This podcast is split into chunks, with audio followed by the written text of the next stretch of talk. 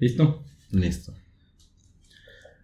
Hola a todos, bienvenidos a este uno episodio de su podcast Entre Universitarios. El día de hoy estoy aquí con mi buen amigo José Mario. José Mario, ¿cómo estás? Pues bien, bien, gracias por la invitación, Juan. No, pues sí, este, bueno, güey, empezamos como todos los episodios. Quisiera que pues te presentes, que digas de dónde eres, cómo te llamas, qué carrera estudias, qué semestre vas y pues la universidad en la que estás estudiando también, porfa. Me llamo José Mario López, soy originario de Honduras, de la zona central de Honduras. Estoy estudiando Ingeniería en Desarrollo Sustentable, voy en tercer semestre y estoy estudiando en el TEC de Monterrey. Pues sí, este, poniendo un poco en contexto a la gente que nos está escuchando, nos está viendo, este, José Mario y yo ahorita estamos siendo como parte del mismo grupito que salimos y así, entonces pues así fue como conocí a José Mario.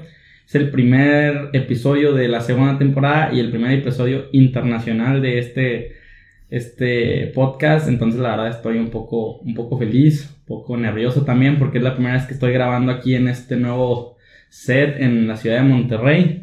Pero bueno, hoy vamos a empezar. Este, quiero que me cuentes, primero que nada, este, cómo es ser extranjero aquí en México. Bueno, específicamente, pues aquí en el TEC de Monterrey, en la ciudad de Monterrey. Este, cuéntanos un poco de tu experiencia siendo extranjero, choques culturales que puedas este, haber tenido, este, y cualquier experiencia buena o mala que, que nos puedas contar, pues estaría, estaría bien chido. Sí, pues bueno, entonces yo llego a Monterrey aproximadamente a finales de junio, eh, tomo una clase en verano híbrida y pues la experiencia comienza tranquila, la verdad, me vengo con mi papá, nos venimos, el primer choque cultural, o pues no cultural, sino la primera mala experiencia que tuve antes, bueno, llegando a México fue que estábamos en el aeropuerto buscando... Como ¿Aeropuerto aquí en Monterrey o El aeropuerto de, Monterrey. Sí, en Ciudad de México no hubo ningún problema. Y pues estábamos buscando cómo venirnos. Nosotros solo conocíamos Uber y no sabíamos que aquí en Monterrey no dejan que lleguen los Ubers al aeropuerto a traerte. Y estuvimos ahí con mi papá media hora, una hora esperando y todos los Ubers que pedíamos nos los cancelaban. No sabíamos por qué. Entonces ya, ya eran como las 9 de la noche y mi papá dice, no, pues tomemos un taxi. El taxi carísimo. 600 pesos. Y entonces pues vamos y en lo que lo estamos comprando pues no, no podemos comprarlo y buscamos a alguien de los taxistas y nos dicen, no hombre, aquí lo llevo tranquilo y pues solo andábamos dólares, pues no se manejan los pesos en Honduras, entonces traemos los dólares, se los damos, le damos 50 dólares al taxista y me devuelve como 150 y yo, ¿qué pedo? Porque según yo el cambio era como 20 pesos y no, no, no, me dice, el cambio lo tenemos a 15 pesos y yo, a la gran pucha. No, hombre, eh, carísimo y de ahí pues esa fue la primera mala experiencia, pero la verdad en general, mi experiencia como extranjero ha sido bastante buena. No, no, al principio empezó como te digo un poco lento, no salía mucho, no tenía muchos amigos, pues no conocía a nadie aquí, pero pues fui conociendo amigos que hice en Zoom, conocí pues a nuestro amigo Enrique, a Alma, y empecé a salir más, empecé a conocer más de México y pues la verdad, extraño a mi familia, pero no extraño Honduras. Ok. Suena, suena, suena mal, pero no, no extraño. Mm.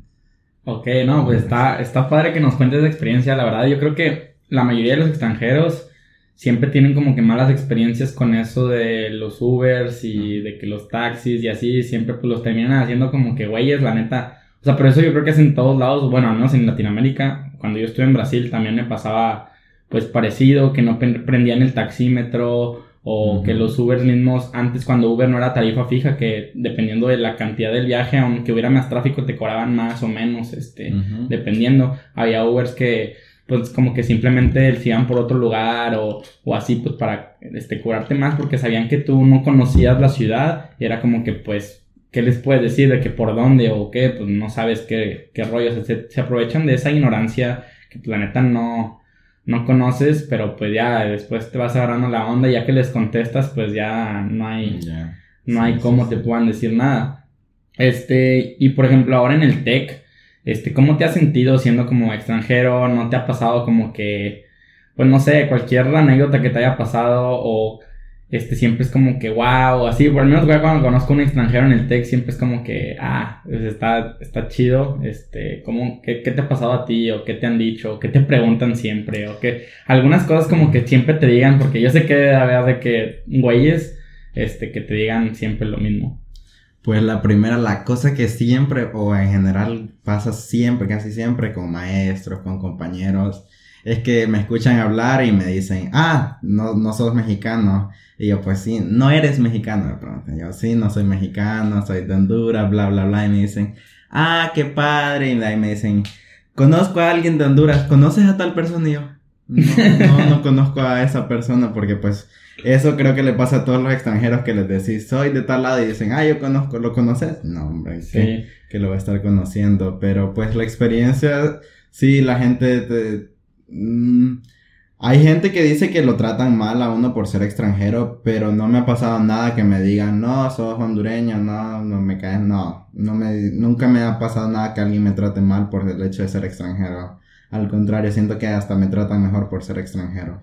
Sí, la verdad yo creo que en cuanto a nosotros los mexicanos siempre intentamos como que tratar bien a, a los extranjeros. Habrá gente que pues como en todos lados siempre pase eso, pero pues sí, la verdad, o sea, bueno, al menos con el grupito de nosotros, güey, siempre, o sea, te adaptamos muy bien y la neta ya, o sea, eres como que nosotros, güey, adaptaste muy bien la, la manera en la que nos llevamos y, y todo eso. No sé si tú eres así como que de siempre o te adaptaste chido de que, pues con nosotros, porque pues sí, o sea, somos pura raza de Monclova y dos hondureños, güey. Literal, ese es el grupo, güey.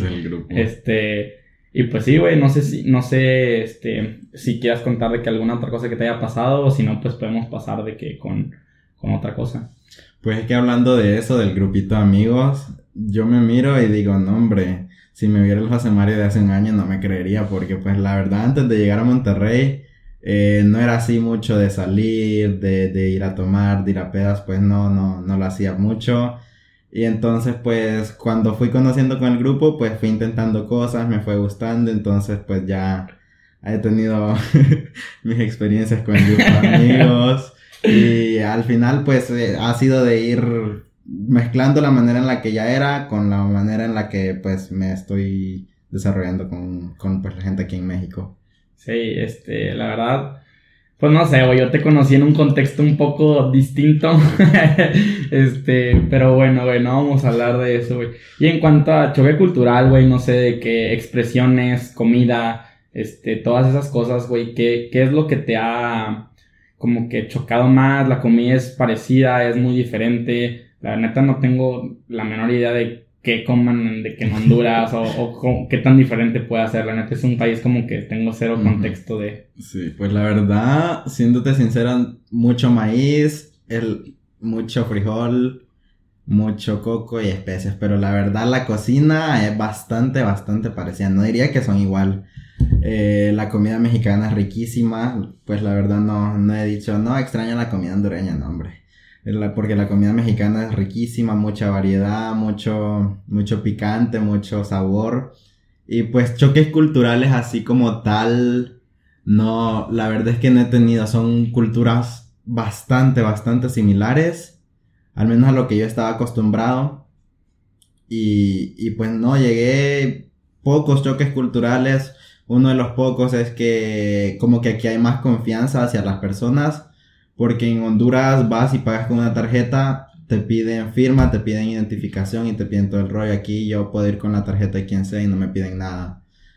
Entonces, pues eso es uno de los pocos choques culturales, pero no, la verdad las culturas son bastante similares. Yo diría que la cultura mexicana es muy parecida al resto de las latinoamericanas, siempre guardando distancias porque siempre hay cosas que son que varían de lugar a lugar.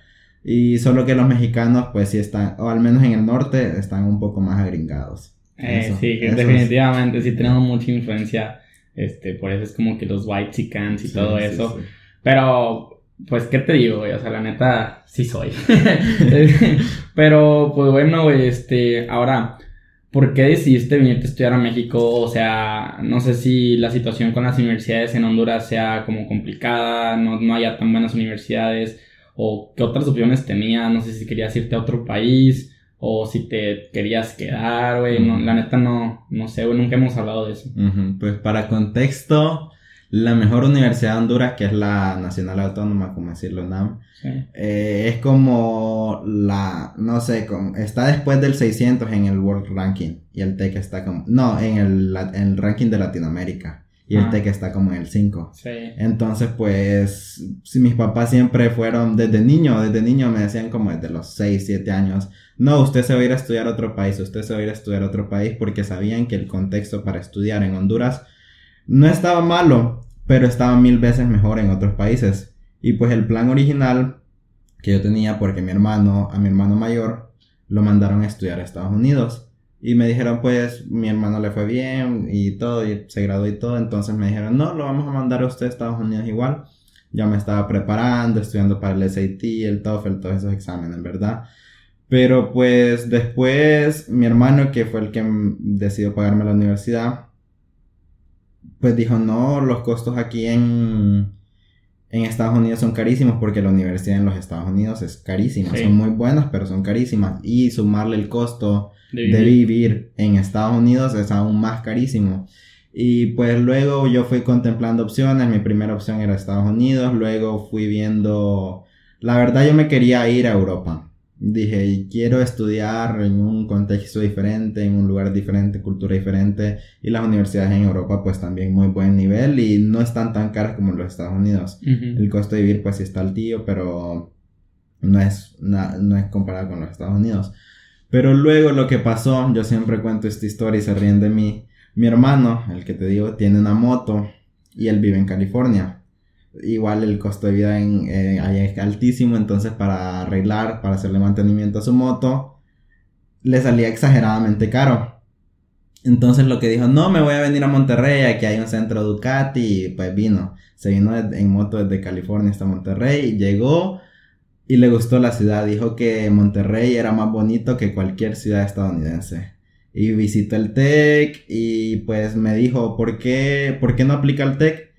Y yo sin pensarlo, la verdad conocí el TEC, no había escuchado mucho, pero sabía que era una buena universidad y pues me llamaba un poco la cultura mexicana. Entonces fui investigando más y más. Por suerte alcancé las fechas a tiempo y apliqué al TEC y entré y no, Luego no volví, no tuve, no apliqué a ninguna otra universidad, no apliqué a ningún otro país. Fue el TEC desde, apliqué y entré y aquí quedé. Sí, yo creo que a muchos que aplicamos al TEC así nos pasa, como que tiene eso que te termina cautivando y gustando y es como que, bueno, va. yo también así me pasó de que muy parecido de que nomás apliqué al TEC, sí tenía mis otras opciones, pero al final terminé por no aplicar a ninguna otra y entré y luego me dieron la beca y, y pues así. Y hablando de becas, güey, neta no sé qué tan complicado o no complicado sea aplicar una beca de que estando, siendo extranjero, este, no sé si tú tengas o no tengas, pero no sé si consideraste como que intentar buscar o cómo era ese, ese proceso, güey.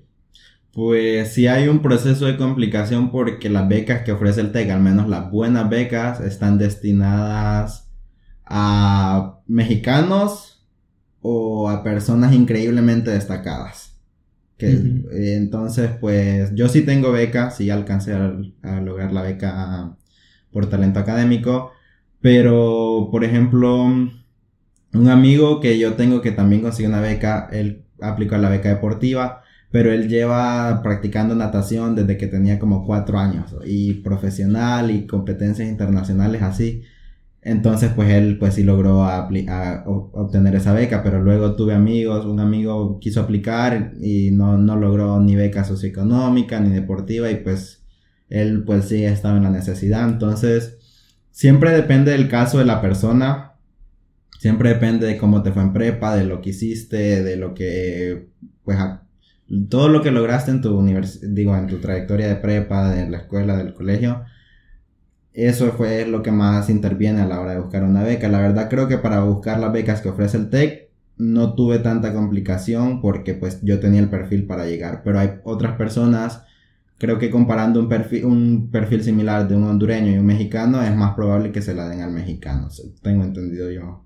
Mm, ok, o sea, sí se siente como que ese proceso de que preferencia a los mexicanos, pero tampoco es como que están cerrados a puros mexicanos. Y la verdad, o sea, el proceso, por lo que cuentas, o sea, sí suena como que a lo mejor sí nos dan preferencia a nosotros, pero pues suena similar, o sea, yo también tengo beca académica y pues también, o sea, de que por méritos de que promedio de la prepa, por un examen pues bueno y, y ya, o sea, no, no suena como que tan, tan diferente de que aplicar. Este, pero bueno, güey, ahora vamos a pasar con... Güey, pues estás bien chiquito, la neta, güey. Tienes 18, acabas de cumplir 18. Este, yo estuve presente ese día. Este, pero, pues no sé, güey, o sea, vas en tercer semestre, tienes 18, te viniste, bueno, no te viniste porque pues era como que época de pandemia así, pero si hubieras tenido que venirte, te hubieras venido súper chiquito. Sí. Este, inclusive pues cuando llegaste aquí a Monterrey tenías 17, eras menor de edad.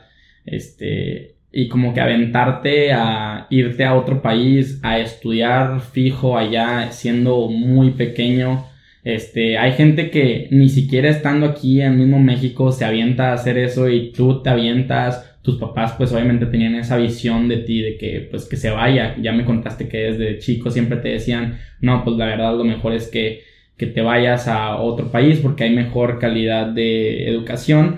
Pero, ¿qué fue lo que realmente fue como que, bueno, güey, si me aviento, no te dio miedo de que, no, ¿sabes qué? Siempre mejor me quedo, me voy con mi hermano este, ¿cómo te sentías en ese sentido de que, güey, sí estoy chiquito, de que tengo 16, 17 años y ya me voy? Pues fue, fue una combinación de factores porque, como te digo, mis papás, imagínate, desde que tenía como 6, 7 años me decían, se va a ir me decían que me iban a mandar a Taiwán, de ahí a no sé dónde, a no sé dónde, entonces pues siempre tuve esa idea de yo me voy a ir, o sea, yo tenía decidido yo me voy a ir. Lo que quise hacer inicialmente era hacer un año de intercambio en otra cultura. O, sea, igual quería irme a Europa un año de intercambio, así como te fuiste vos a Brasil. Sí. Dije, pues voy a hacerlo, pero al final mi papá me dijo, no, mejor ya entre a la carrera. Entonces, pues, eh, sí, sí estaba chiquito. Si hubiera entrado, si no hubiera sido por la pandemia, hubiera venido a México de 16 años. O sea, así, 16 años. Y ahorita que lo pienso, sí, sí estoy un poco agradecido con la pandemia porque venir siendo menor de edad te cierra muchas puertas. No podía abrir mi plan de teléfono, tener mi cuenta de banco, hacer mi, eh, mi trámite de residencia solo porque pues se considera que un menor de edad no es capaz de hacer todas esas cosas. Pero pues esas limitantes externas sí me las resolvió un poco la pandemia porque vine 17 a cumplir 18 y ya pude hacer muchos trámites. Entonces pues eso sí eso pues, ahorita que lo pienso, sí, hubiera estado bien loco venirme de 16 años. De ahí las limitantes, o sea, sí, como te digo, las limitantes internas, mm, siento que no tuve porque siempre me consideré una persona bastante capaz, bastante madura. Eh, ya sé cocinar, me pongo a limpiar. Eh, la vida de foráneo ya pues la había vivido porque me tocó vivir un semestre fuera de mi casa, entonces ya sabía vivir como foráneo, más o menos, y me considero bastante que tuve esa madurez para aceptar venir acá y no tener ningún problema, y pues hasta el día no he tenido ningún problema. Ya, es que como quiera, tú ya habías vivido en otro país antes, ¿no? Sí, sí, sí. Sí, entonces pues como que a lo mejor no es lo mismo, pero sí es lo mismo, o sea, como que ya tener esa experiencia de que antes sí. Sí, o sea, y, yo lo veo también mucho, por ejemplo, que yo sí me fui de intercambio y luego venirme aquí no se me hizo tan complicado como a otros amigos que conozco que sí se les complicaba más, porque pues yo ya lo había tenido ese, esa complicación antes, en un periodo anterior. Entonces, pues ya al momento de venirme aquí a Monterrey, yo decía, güey, hablo mi mismo idioma, estoy a cinco horas de donde viven mis papás. O sea, antes estaba a 8000 kilómetros, ahorita estoy a 500. O sea, no es tanta, tanta la distancia y pues estoy aquí bien cerca y cualquier cosa pues me puedo ir un fin de semana y así. Este, y por ejemplo, tú no quisieras de que irte un fin de semana así como nosotros nos vamos de que a Monclova, así de que, ah, vamos a Honduras. ¿Qué tan caro es poder viajar de que México Honduras? ¿Y cuánto tiempo es? ¿Cuáles son las escalas que más o menos tienes que hacer y, y eso, güey? Pues vuelos directos desde Monterrey hasta Honduras no hay. No. O si, si hay, están carísimos, carísimos, más de 10 mil pesos. Pero pues sí, yo veo que ustedes se van a Monclova cada fin de así sin problema. Y pues digo, ay no, muchos se van a Monclova, muchos, muchos se van a ver a sus familias, pero la verdad sí, si yo tuviera la, eh, o sea, la capacidad de decir, me voy a ir un fin de semana o una semana tech a, Honduras, diría, ah, bueno, igual y si lo hago. Y sí lo he pensado, y sí lo he pensado porque la verdad no están tan caros los vuelos como, como para ir a Estados Unidos, digamos. Eh, ahorita cotizando los vuelos, por ejemplo, me... A ver, me salió salía más o menos a 5 mil pesos el vuelo con una escala en Ciudad de México. No sé si era por Volaris o por Aeroméxico. Y pues la verdad no está, no está nada mal para un viaje de, no sé, creo que son como 1500, 1000, 2000 kilómetros, algo así. Y pues la verdad sí lo he contemplado irme, sí, pero, pero pues no, me, me, me quedo y me voy hasta, hasta diciembre, hasta que caemos el, el, semestre en diciembre. Sí, pero pues yo creo que eso también, o sea, la gente que vive lejos de aquí, de mismo México, pues lo hace, o sea, casi no va o va de que una vez en el semestre y ya. No es como nosotros que somos foráneos, pero de mentiras, porque si un día nos sentimos mal, nos vamos a nuestra casa y ya no pasa nada. Este, si extrañamos de que cualquier cosa, pues bueno, me voy este fin así. Este, pero sí, güey. Este, y ¿Has conocido lugares aquí en México? ¿Ya habías venido antes? Este, ¿A dónde has ido? ¿Qué te quisiera, qué quisieras de que conocer? Si tuvieras como que la oportunidad de que, ah, mal, me voy a quedar aquí dos, tres semanas extra, tengo un poquito de dinero, ¿a qué lugar de que te gustaría ir o volver a ir? Pues la verdad nunca había venido a México, ahorita fue la primera vez que vine y no he conocido mucho, ahorita me doy cuenta que no he conocido mucho ni siquiera del propio Monterrey. He solo he ido, nada más he ido a, de aquí, pues lugares icónicos de, de Monterrey al TEC o a, o a San Pedro, pero pues primeramente conocer Monterrey, quisiera ir a Fundidora, quisiera ir a Chipinque, eh, ¿qué más lugares he visto?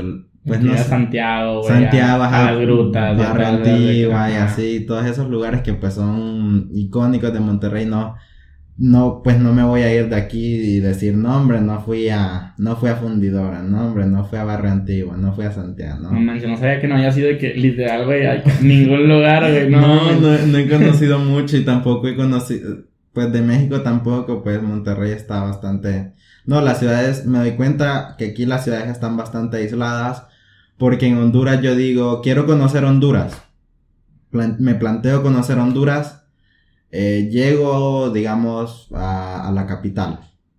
A dos horas, no, como a una hora hay una, una zona turística icónica. Luego a otras dos horas hay otra. Como a cinco horas, que digamos es ir de aquí a Piedras, hay ruinas mayas.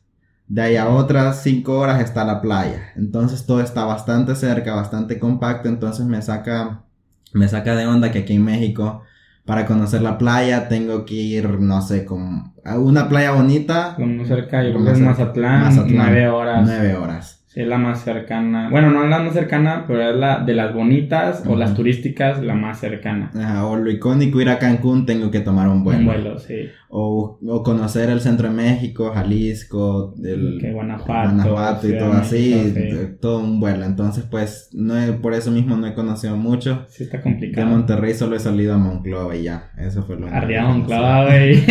¿Y qué pensaste de Monclova, güey? ¿A qué lugares fuiste? ¿Fuiste el Cristo de perdido, el Cristo, fue el Cristo, conocí el Boulevard del Pape, que pues, es que la verdad, Monclova, ustedes me, dijeron, no tiene nada. Pero lo que más me gustó de Monclova, la gente muy amena, todos me recibieron muy bien, la mamá de mis amigos, pues me, me, sentí muy bien, muy contento de como sentir ese calor familiar que se siente y pues la verdad sí regresaría a Monclova. Sí, no, ya, hay que ir, hay que llevarte otra vez y pues que vayas de periodo a Cuatro Ciénegas, que es como que pensando de que cosas turísticas cerca de Monterrey, yo creo que es ahí, y Arteaga, y uy, ya, güey, o sea, no hay mucho turismo en el norte de México, pues ya te has dado cuenta, este, porque como dices, está las ciudades muy lejos de otras, y pues realmente no es como que hay mucho que ver, o sea, patrocineras vas y vienes en un día y ya conociste lo importante que tenías que conocer, este, pero sí, güey, bueno, Ahora vamos a hablar de por qué decidiste estudiar este, este desarrollo sustentable, la IDS.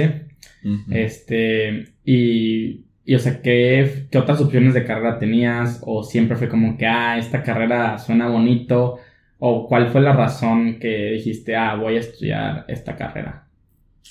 Pues siempre fui, siempre fui, mis amigos me conocían como el nerd, el que le gustaban las ciencias, las matemáticas y todo el rollo. Entonces yo siempre tuve ese, ese llamado a estudiar ingeniería. Ok. Ese llamado. Y pues luego, pues pronto la verdad, decidí mi carrera en lo que estaba aplicando al TEC. No sabía qué iba a estudiar hasta que empecé a aplicar al TEC, solo sabía que quería estudiar en ingeniería. Entonces, pues luego, viendo la oferta que tenía el TEC, yo tenía una idea más o menos de, de estudiar algo en la orientación de las energías renovables.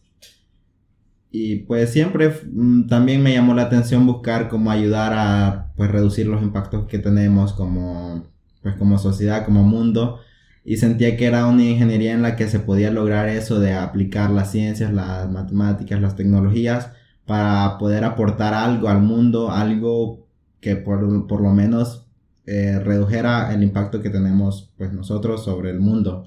Y, y, pues luego, o sea, digamos que mi opción para estudiar principal era ingeniería en energías renovables. Pero pues el TEC no la tiene, la, la más parecida es Ingeniería en Desarrollo Sustentable.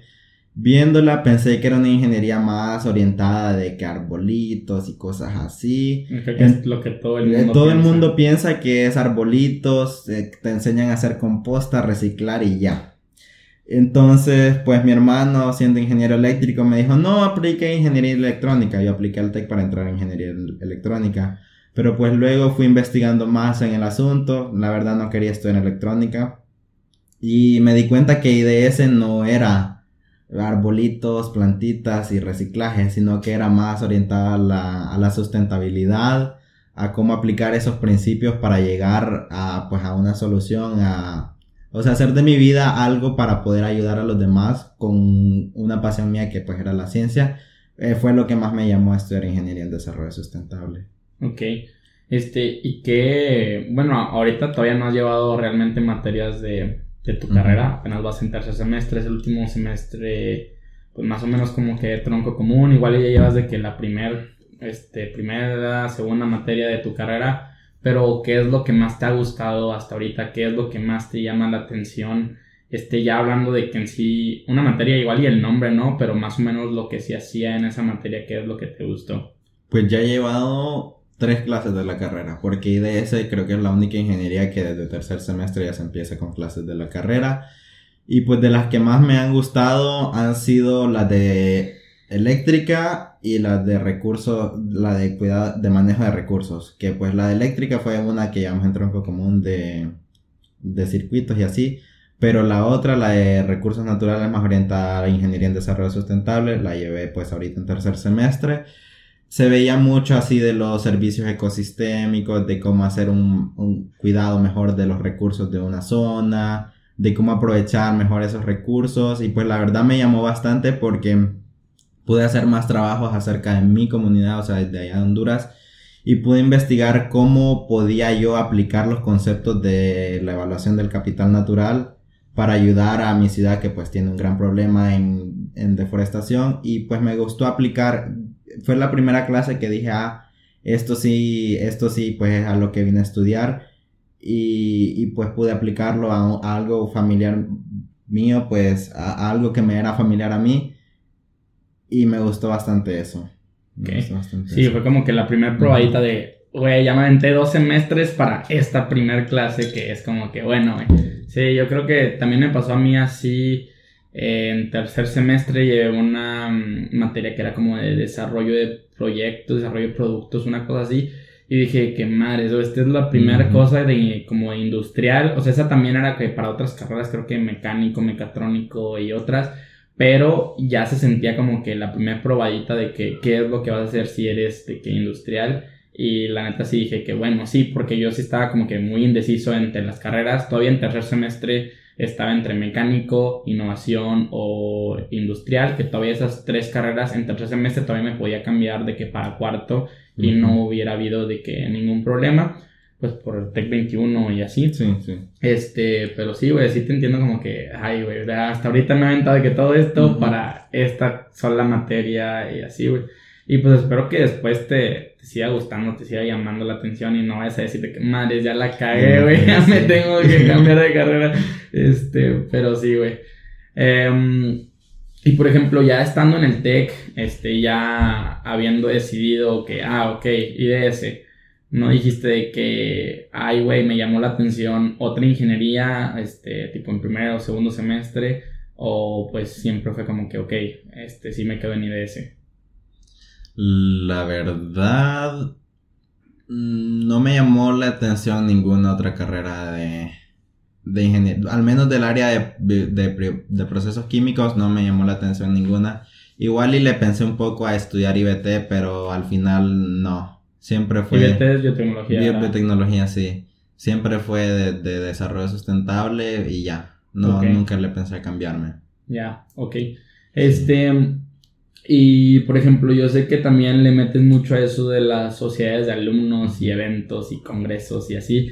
Y para alguien que está en tercer este, semestre, la neta es como que wow, porque la mayoría de la gente como que le empieza a meter más hasta cuarto, o al menos las responsabilidades que tú tuviste en el congreso de, de sustenta, pues la verdad, pues sí se veía que le echabas muchas ganas, se veía que a lo mejor andabas bien estresado, la neta ya me acuerdo, de hecho ibas a grabar este podcast hace, como, dos semanas, tres semanas, este, y pues no se pudo porque tenías de que cosas de de tu, de tu congreso. Este, pero cuéntanos cómo fue esa experiencia de participar en un congreso, este, y cuál ha sido también tu experiencia. Creo que también estás en la SAIDES, Sí, en la Sociedad Alumna, sí. Pues la verdad, los grupos estudiantiles eh, me, los, me los recomendaron, gente que conocía de semestres arriba. Me dijeron, pues la verdad, una, la experiencia de los grupos estudiantiles, pues no, no la vas a hallar en otro lado en el TEC.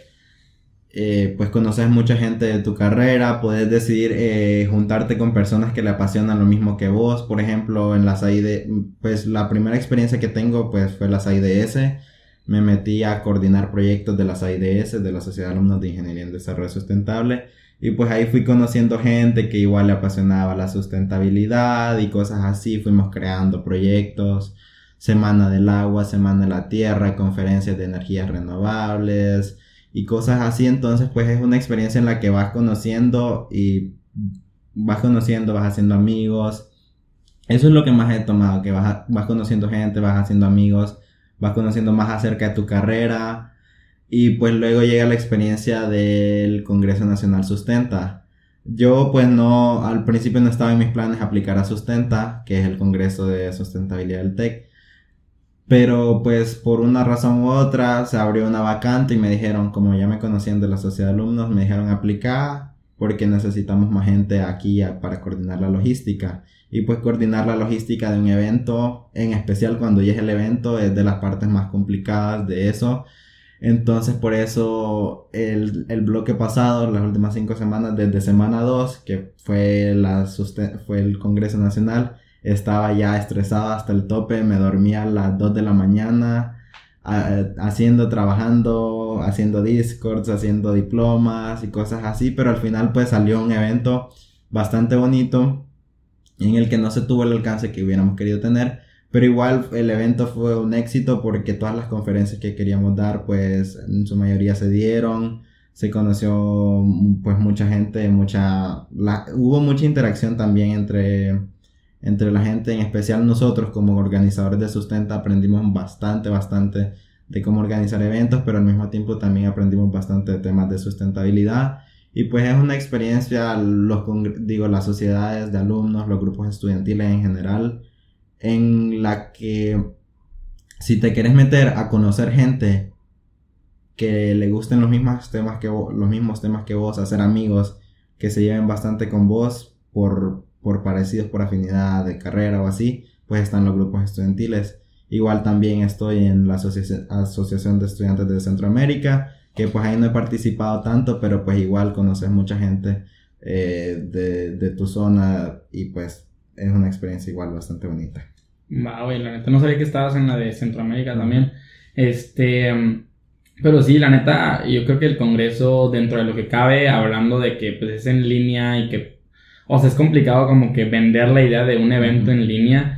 Este, pero la neta yo creo que les quedó muy bien. Este, este, conozco también otra gente que está dentro, estaba dentro de, del Congreso y pues sí se veía como que le echaban muchas ganas. Al menos por ustedes no quedó que, que a lo mejor no tuvieran el impacto como dices que hubieran querido, pero pues les quedó muy bien. Este, y pues, este, ¿qué, países son los de que están en la de Centroamérica, güey?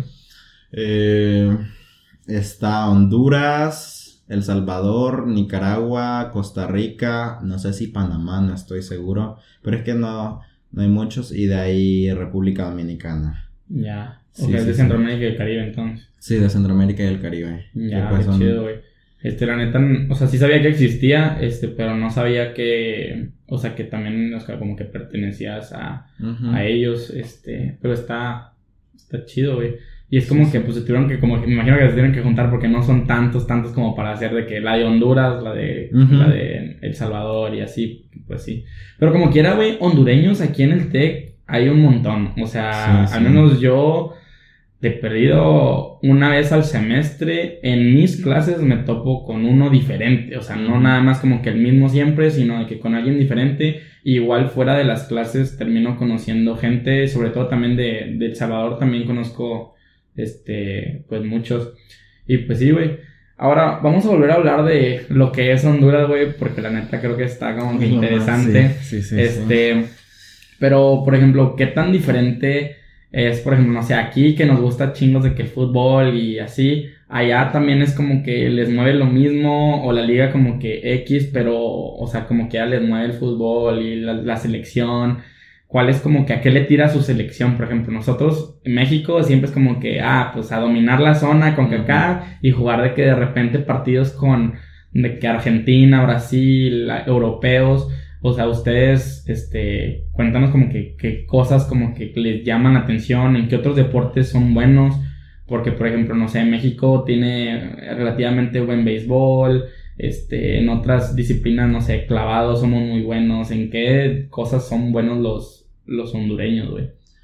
Pues, para empezar, Honduras lo mueve el fútbol. Es, por una parte es triste, por otra parte es bonito, pero bueno, a, veces hay más aspectos negativos que positivos en eso, porque lo principal que se dice que podemos esperar de un país que le exige más a un futbolista que a un político. Es igual aquí en México. Es igual aquí en México. Entonces, pues lo principal, lo principal es el fútbol, no es el deporte, es el fútbol. En educación física lo que juegan los niños es fútbol. Lo que se ve en la tele es fútbol. Cuando la selección juega se mueve el país entero. Cuando la selección califica al mundial se mueve el país entero. Estamos los 8 o 9 millones que habemos viendo, viendo, viendo. Y pues si, si pierden, pues triste todo el país entero. Y si ganan, pues es una felicidad colectiva que por una parte es bonita, pero por otra parte llegas a ver, como por ejemplo en los casos nacionales, que las rivalidades no puedes juntar a un fan de los equipos son los equipos principales los más grandes son el Olimpia y el Motagua digamos América Chivas. Entonces no puedes juntar a un fan del Olimpia con uno del Motagua porque se termina matando se termina matando. Y han habido decenas de casos de un fan del Olimpia que mata a uno del Motagua o viceversa o de asuntos como que en un partido no estaban dejando entrar aficionados y se amontonaron afuera y terminaron aplastando como a cuatro y matándolos.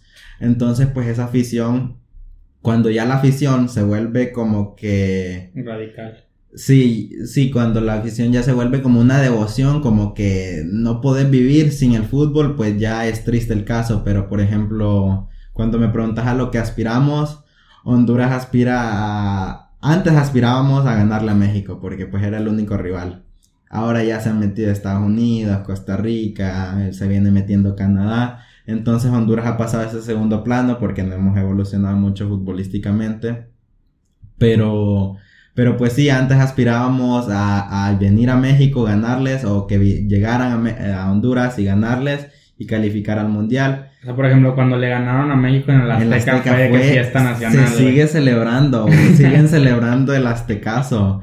Entonces, pues, eh, por, una parte sí, eh, es la experiencia que uno tiene como de ser un país pequeño, que pues tiene sus dificultades y así. Entonces, pues esas pequeñas alegrías que le da el fútbol al país son buenas, pero por otra parte como que esa devoción al fútbol que se tiene también es muy mala porque yo, como te digo, viví en otro país, yo vivía en Nicaragua. En Nicaragua se practicaba mucho el béisbol, el, eh, jugaba mucho yo kickball, que aquí es footbase.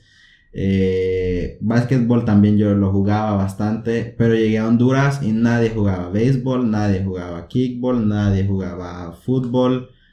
A puros y se practicaba karate y natación, que fue lo que yo más veía en lo que la gente se metía. Entonces, pues, eh, como que frena ese talento que puede haber de, de, alguien que digamos quiere jugar béisbol pero en su escuela no enseñan o así. Entonces pues eso es bonito verlo en México que hay esa diversidad que se juega al menos aquí en el norte se juega americano de ahí en México se juega el béis básquetbol el fútbol entonces depende de la zona pero sí hay otros como y no todo es fútbol acá que sí, sí, sí. O sea, sí, definitivamente, si no tuviéramos también de que esa como este, idolatría a los futbolistas, podríamos a lo mejor ser mejores en otro deporte y ser de que potencias, pero también el que se ven, o sea, somos así, este, frena mucho y se designan de que muchos recursos al fútbol y no somos tan buenos para el fútbol y podríamos ser muy buenos en otra cosa, pero pues no. O sea, por ejemplo, México da muy buenos beisbolistas, pero da uno cada dos, tres años. Y futbolistas, pues sí es como que, ay, un chingo. Este, y hay zonas beisboleras y que tienen mucho talento, pero pues no se apoya de la manera en la que se debería de apoyar. A lo mejor básquetbol y voleibol es complicado porque pues nuestra fisionomía no somos tan altos. Entonces, pues sí, pero por ejemplo, clavados, somos buenísimos. Este, y sí se apoya, pero a la vez no. O sea, si así somos muy buenos, si se apoyara lo suficiente, pues seríamos, este, mucho mejores. Pero como quiera, pues hablando de Honduras, sí han de que clasificar a los Olímpicos y al Mundial y de vez en cuando, pero por ejemplo ahorita pues ya, o sea, se ve de que es súper difícil, tendría que ganar todos los juegos y así. el panorama. Ajá, sí, la otra vez que vimos aquí el juego de, de Honduras, triste. Pero bueno, sabes que siempre puedes apoyar a México, güey. me matan si llego apoyando a México. o sea, si por ejemplo ves el mundial, ¿a quién le vas de que fuera de, ok, no le vas a ir a México, pero ¿a quién le irías? Sí, la neta yo le voy a Brasil, porque pues bueno, estuve en Brasil, pero... Pues me alegré bastante, aunque Honduras estaba en ese mundial, no le fue en el 2014, no le fue muy bien. Eh, me alegré bastante cuando vi que Costa Rica pasó a cuartos de final. Yo dije, pucha, hay alguien de, de la zona Centroamérica que llegó al quinto partido. Sí, para más, lo, tenías que sacar, lo tenías que. Eso le hiciste a propósito. Costa Rica. Eso le hiciste a propósito. Y pues bueno, la verdad, también por el fútbol tengo esa afinidad por el fútbol alemán. Siempre, no sé por qué empecé a verlo, la verdad, pero me gustó bastante, lo sigo siguiendo. Sí, siempre traes tu playera del Bayern. Sí, siempre ando mi playera del Bayern y entonces pues, me alegré un, me alegré un chingo cuando ganó Alemania el Mundial 2014. Ya. Y por ejemplo, ahora de que hablando con, o sea, bueno, ya me dijiste que tu vida social no era muy de que así en, en Honduras, este, pues sí, si quieres más, güey. Ah, sí, sí, al rato. Este, bueno, este, ya me dijiste que tu vida social en Honduras no era tan así, pero, por ejemplo, yo creo que sí puedes dar como que esa opinión de que, por ejemplo, aquí las fiestas, pues a veces sí nos pasamos como que en excesos y en esas cosas. ¿Cómo es de que en Honduras, vaya, la gente es más calmada, también le vale madres igual que aquí o son peores? Este, ¿cómo tú ves como que ese ambiente de, a lo mejor no tan grandes, pero o sea, tipo de nuestra edad, vida universitaria allá y, o de que prepa, a las anécdotas que nosotros te hemos contado de que de nuestra prepa, este, a lo mejor no reflejadas contigo, pero con anécdotas de que tú conozcas de personas de, de allá de Honduras. Mm, pues la verdad, como te digo, no, no era una persona que salía mucho, ni a pedas, ni así. También el contexto en el que crecí, yo vivía en una ciudad de 100 mil personas, entonces pues, también muy... Piedras también es así como 150. sí, pero de ahí era muy conservadora, de que muy religiosos, tomar se veía tan mal, o sea, si alguien tomaba ya se veía súper mal, y aquí lo veo y es de lo más normal. Pero si pues, te vieran los de allá ahorita, te, ya es como el gado y exiliado de la ciudad. Es un alcohólico al anexo y así, pero... anexo. Pues, Saludos a los anexados. este... Llego yo y empiezo a ver que... Em, cosas que a mí se me hacían raras, como por ejemplo... A ver, te cuento que yo en unos 15 años eh, pues mis papás nunca fueron así de que no, no tome alcohol ni nada, ellos confiaran que yo fuera responsable. Y pues sí, nunca, nunca me pasó nada mal, eh, pero en unos 15 años la gente, como se ve, tan, es tan mal visto tomar, al menos en mi ciudad, eh, nadie quería tomar.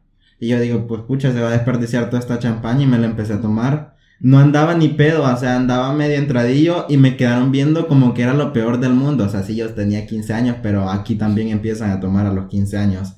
Entonces me quedaron viendo como que era un alcohólico y de ahí al día siguiente andaban diciendo que yo era un tomador y todo el rollo y todo el rollo, bla, bla, bla, bla, bla. Y entonces yo quedé con ese estigma de que tomar era lo peor del mundo.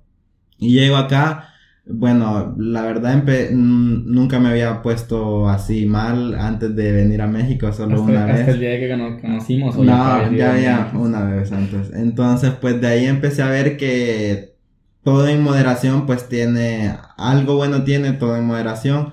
Y entonces pues fui empezando a tomar, siempre en confianza. Y pues así fui conociendo más gente, me fui abriendo más a las amistades, a ir a pedas, a salir. Y pues nunca había experimentado algo así en Honduras.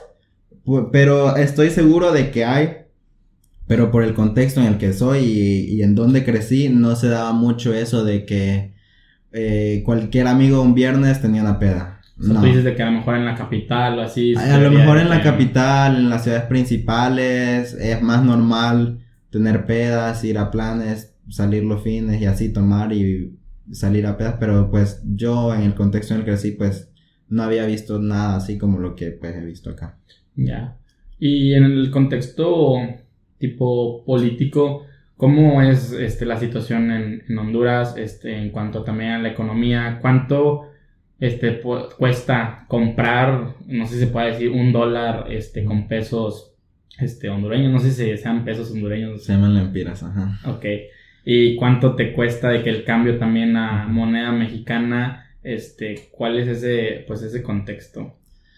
Pues la verdad, llevamos Fácil, no, te diría que llevamos 50 años, pero llevamos casi como 80 años yendo de mal en peor.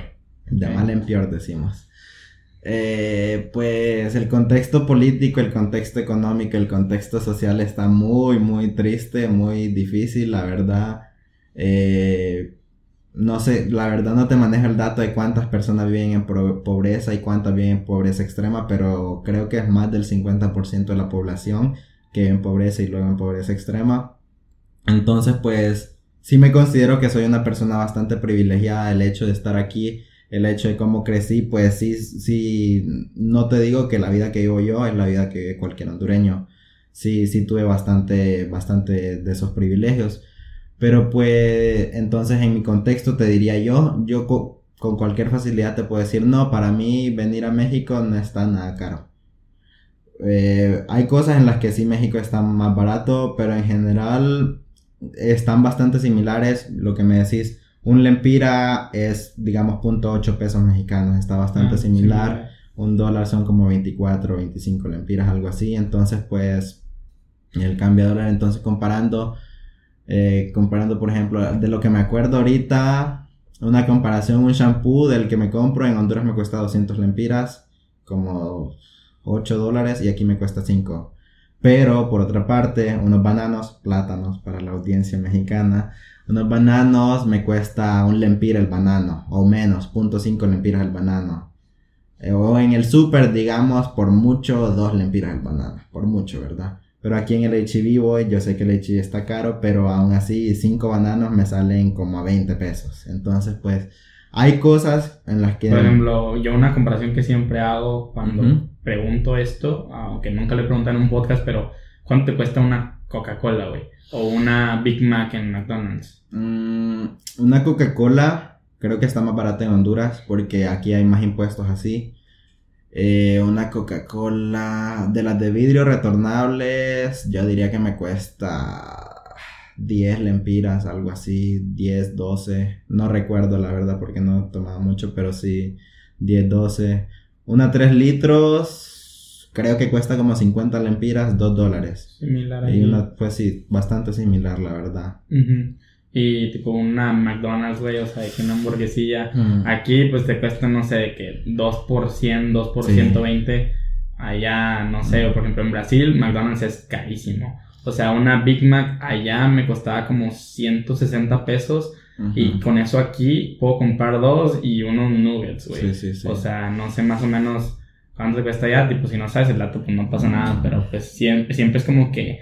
Como que algo que hay en todos lados, güey. Y es una buena manera de Sí. compararlo, güey. Como te digo, pues mi ciudad muy chiquito no teníamos McDonald's. Lo- a lo que lo comparo igual y es Wendy's. Que aquí tampoco hay Wendy's, entonces pues no. Si hay Wendy's, ¿cómo no? Sí, sí hay, pero solo hay una aquí en Sí. todo Monterrey. Dicen que está pues bien feo. Sí. Eh, entonces, no sé, una, una hamburguesa igual como a 150 lempiras, unos Ah, 7 pues sí. dólares. Es lo así. que también anda más o menos, tipo, vas a Wendy's en Estados Unidos, te cuesta como 5 o 6 dólares. Ajá, sí. Lo normal, o sea, no está, tan caro. es- creo que está más caro que aquí, pero no tan excesivamente caro. Sí, pues sí, o sea, tipo se siente como que está similar la situación, pues, económica. Sí se ve como que estamos muy, muy igual. Este, y tú dices que tiene como 8 o 9 millones de personas. 8 o 9 ¿no? millones de personas. O sea, nada más Ciudad de México es más gente que, Sí. que Honduras. ¿sabes? Y en extensión, eh, más o menos, o sea, te- no, me- no vas a saber el dato, Sí, pero me sí, sab- sí sí. lo sabes. 112.492 kilómetros cuadrados, que creo que es más pequeño que Texas. Ah, sí, definitivamente creo que es más pequeño que Texas. Ya, no, pues sí está Sí, chiquito, está güey. bien chiquito. Por eso te digo que todo Sí, está es muy como, cerca. no sé, un chihuahua, güey, no sé, güey, o sea, Ajá, pues sí, sí- igual y sí, no sé. Ajá, no, pues no sé, güey, pero sí se ve como que más o menos en el mapa, si lo ves, es como que, Sí. sí, igual y son fuera de proporciones los mapas, pero pues más o menos así. Este, ¿y qué es lo principal que mueve Honduras? Este, por ejemplo, Honduras. aquí en México, no sé, la industria automotriz, todas las, este, maquiladoras, y no sé, hay mucho también, se mueve mucho acero, minería, este, pero, eh, petróleo, obviamente, Uh, pero sí. este, no sé qué mueva Honduras. A Honduras lo que lo mueve principalmente es la agricultura, en especial el café.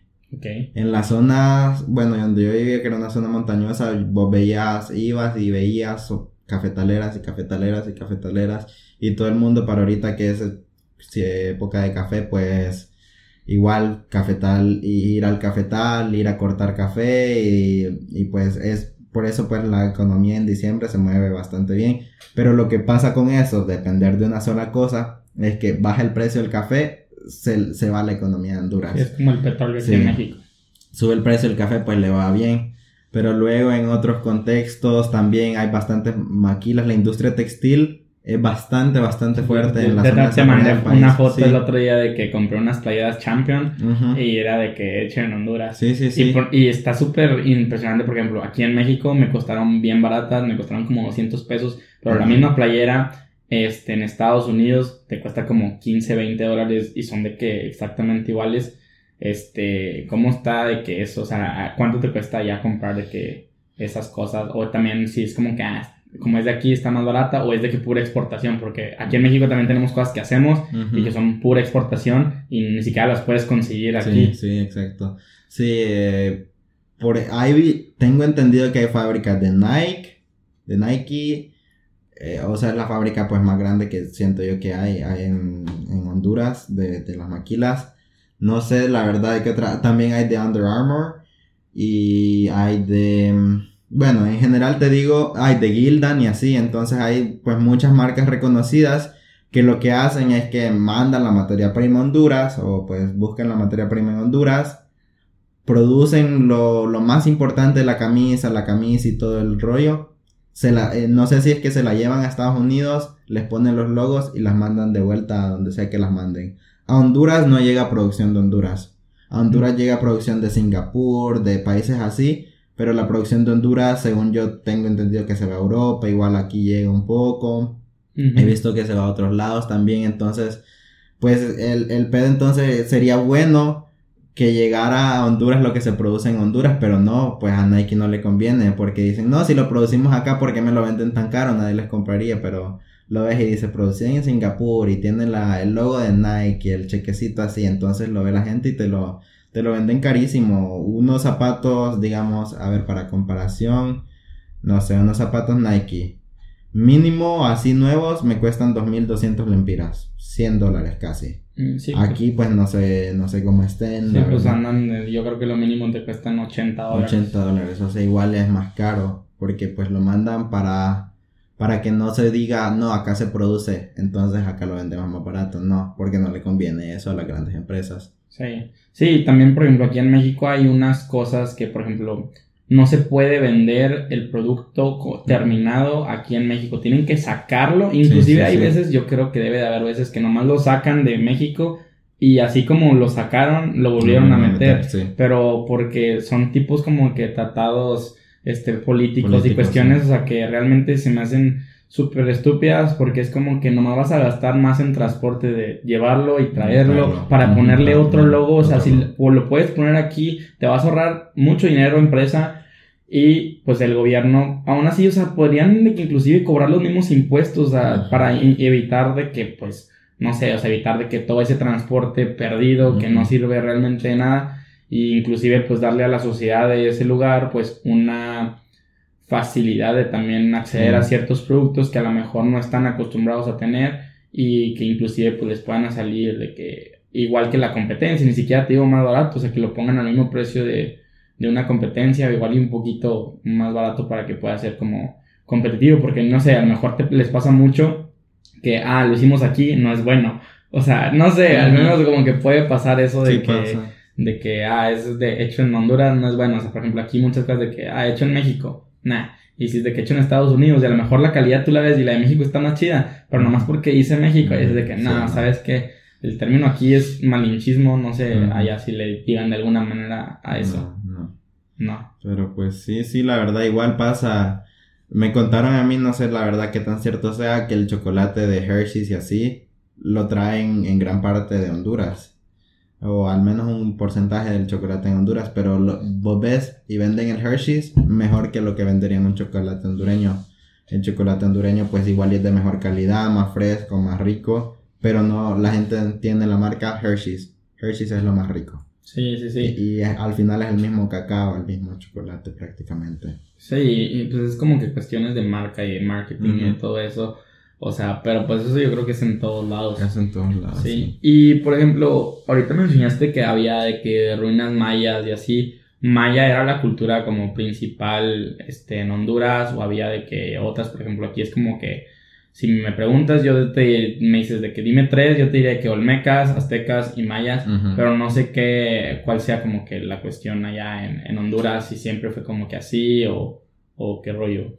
Mm, pues si te digo, la verdad es que los mayas sí estaban presentes, pero estaban prese- presentes más pues en la zona pegada con Guatemala y El Salvador. O sea, es casi la ciudad maya que se llama Copán es está pues bien aislada del resto del país. ¿Es más Entonces al norte o eh, está en el centro, en el si no, la verdad creo que es así el el oeste, el el oeste creo que es el, el oeste del país.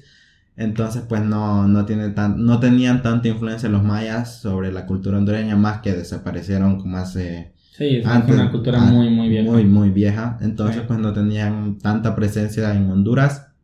O sea, sí tuvieron, pero pues no, no influenciaron mucho en la cultura que hay ahorita.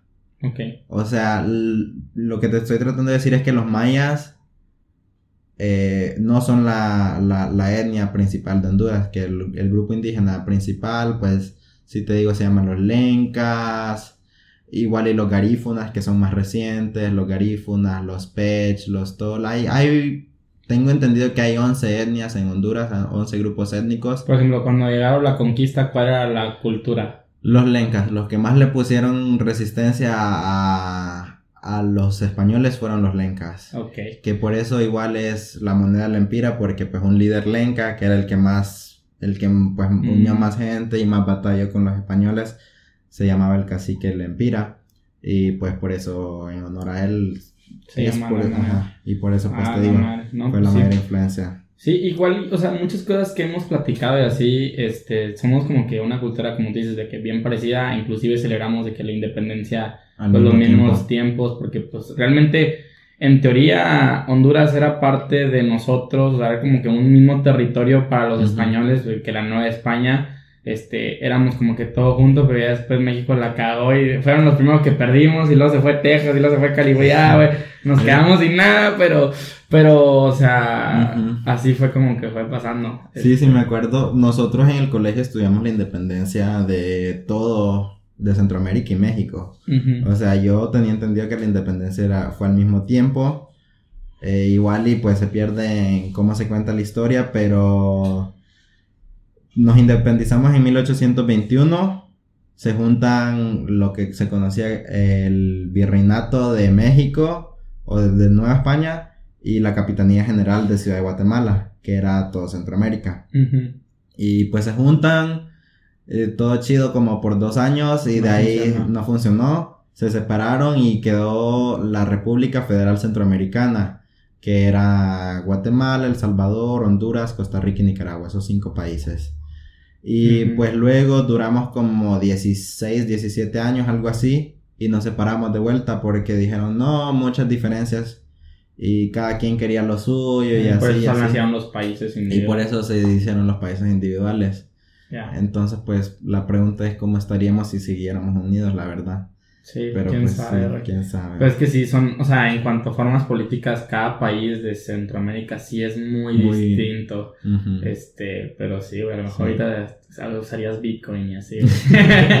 sí, porque, a ver. Saludos a los compas del Salvador, pero sí. Pero bueno, en culturalmente, al menos la zona de Guatemala, El Salvador y Honduras somos muy, muy similares. Igual y Guatemala un poquito menos, pero El Salvador y Honduras somos bastante similares Igual Nicaragua no es tan diferente y Costa Rica, según yo. Costa Rica pues es lo más alejado, no somos tan similares con Costa Rica. Costa Rica está como mucho más avanzado. Sí, Costa Rica está mucho más, un país muy desarrollado que nosotros lo vemos, a de aquí en México es como que igual, o sea, que bien jodido, pero en neta Costa Rica, yo creo que está mejor que está México. mejor que México, diría yo, sí, y pues entonces al final lo fue pasando, ahora digo Nicaragua de la izquierda y así, pero al final somos culturas muy parecidas, entonces pues muchos se preguntan cómo estaríamos, si estaríamos mejor o peor, si estuviéramos juntos, si hubiéramos permanecido juntos, al menos los centroamericanos. Si nuestro profesor de historia se ponía a decirnos, no hombre, ¿qué equipo de fútbol tendríamos si siguiéramos los cinco países? sí, ya sé. Pero bueno, güey, este... Pues para acabar este episodio me gustaría que dieras un consejo a um, las personas extranjeras que vinieran a estudiar este, aquí a, Monterrey, al TEC en específico. Este, no sé, de que a los centroamericanos sobre todo, porque como dices es cultura como que similar, a los hondureños, este, este, y pues sí, o sea, en general de que a los extranjeros, ¿qué, qué, qué se pueden esperar y qué no, y así. Pues es difícil porque mm, muchas familias, al menos en Honduras, están muy cerradas y quieren, están con mucho miedo, eh, no confían lo suficiente en sus hijos, no confían lo suficiente en el país, entonces pensar que todo el mundo en Honduras tiene la posibilidad es, difícil porque no, no todo el mundo ni tiene la posibilidad económica, ni la posibilidad mental, ni la confianza de sus papás, pero a los que sí, a los que sí tengan la posibilidad de venirse, a México, al TEC, pues les digo que es una experiencia bastante grata, es una universidad muy muy buena, es lo mejor que van a encontrar en la zona, es mucho más barato que Estados Unidos, la cultura es muy parecida, la comida es muy rica, la gente es muy amigable, muy amena. Entonces es una experiencia que si me dijeran la volvés a hacer, yo la volvería a hacer cien mil veces. Porque la verdad me la he pasado, de lo poco que llevo me la he pasado muy bien y no, no he sufrido tanto como igual yo hubiera sufrido en otra cultura, con otras personas, en otra universidad. Sí. Y ahora sí, ya por último, una cosa que se me olvidó preguntarte es, ¿cómo ven a México eh, desde la perspectiva de Honduras? tipo, no sé, a lo mejor se imaginan de que, bueno, no sé, tipo en Estados Unidos nos ven como que con un pinche mm. nopal en la frente, con un bigote y sombrero, este, no sé, a lo mejor ustedes nos ven de que narcos y cosas así, por las series que puedan llegar a ver y así. Este, ¿cómo, ¿Cuál es la perspectiva que tienen de los mexicanos en La perspectiva que se tiene, yo diría que el acento sería el chilango. Yo digo que ese es el acento con el que más estereotipa a México, o sea, es el que más se piensa. Igual gente que se come mucho picante, que escuchan mucho, muchos corridos, muchas rancheras, Vicente Fernández y todo el rollo.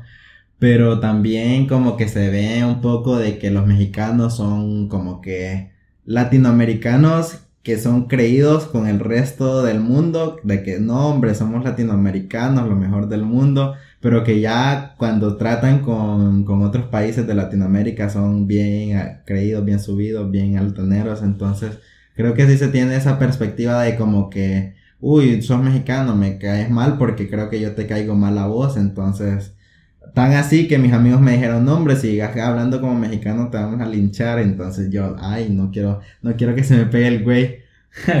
ya, güey, ¿no? Pues sí, este, yo creo que en ese sentido sí está un poco acertado lo que dices.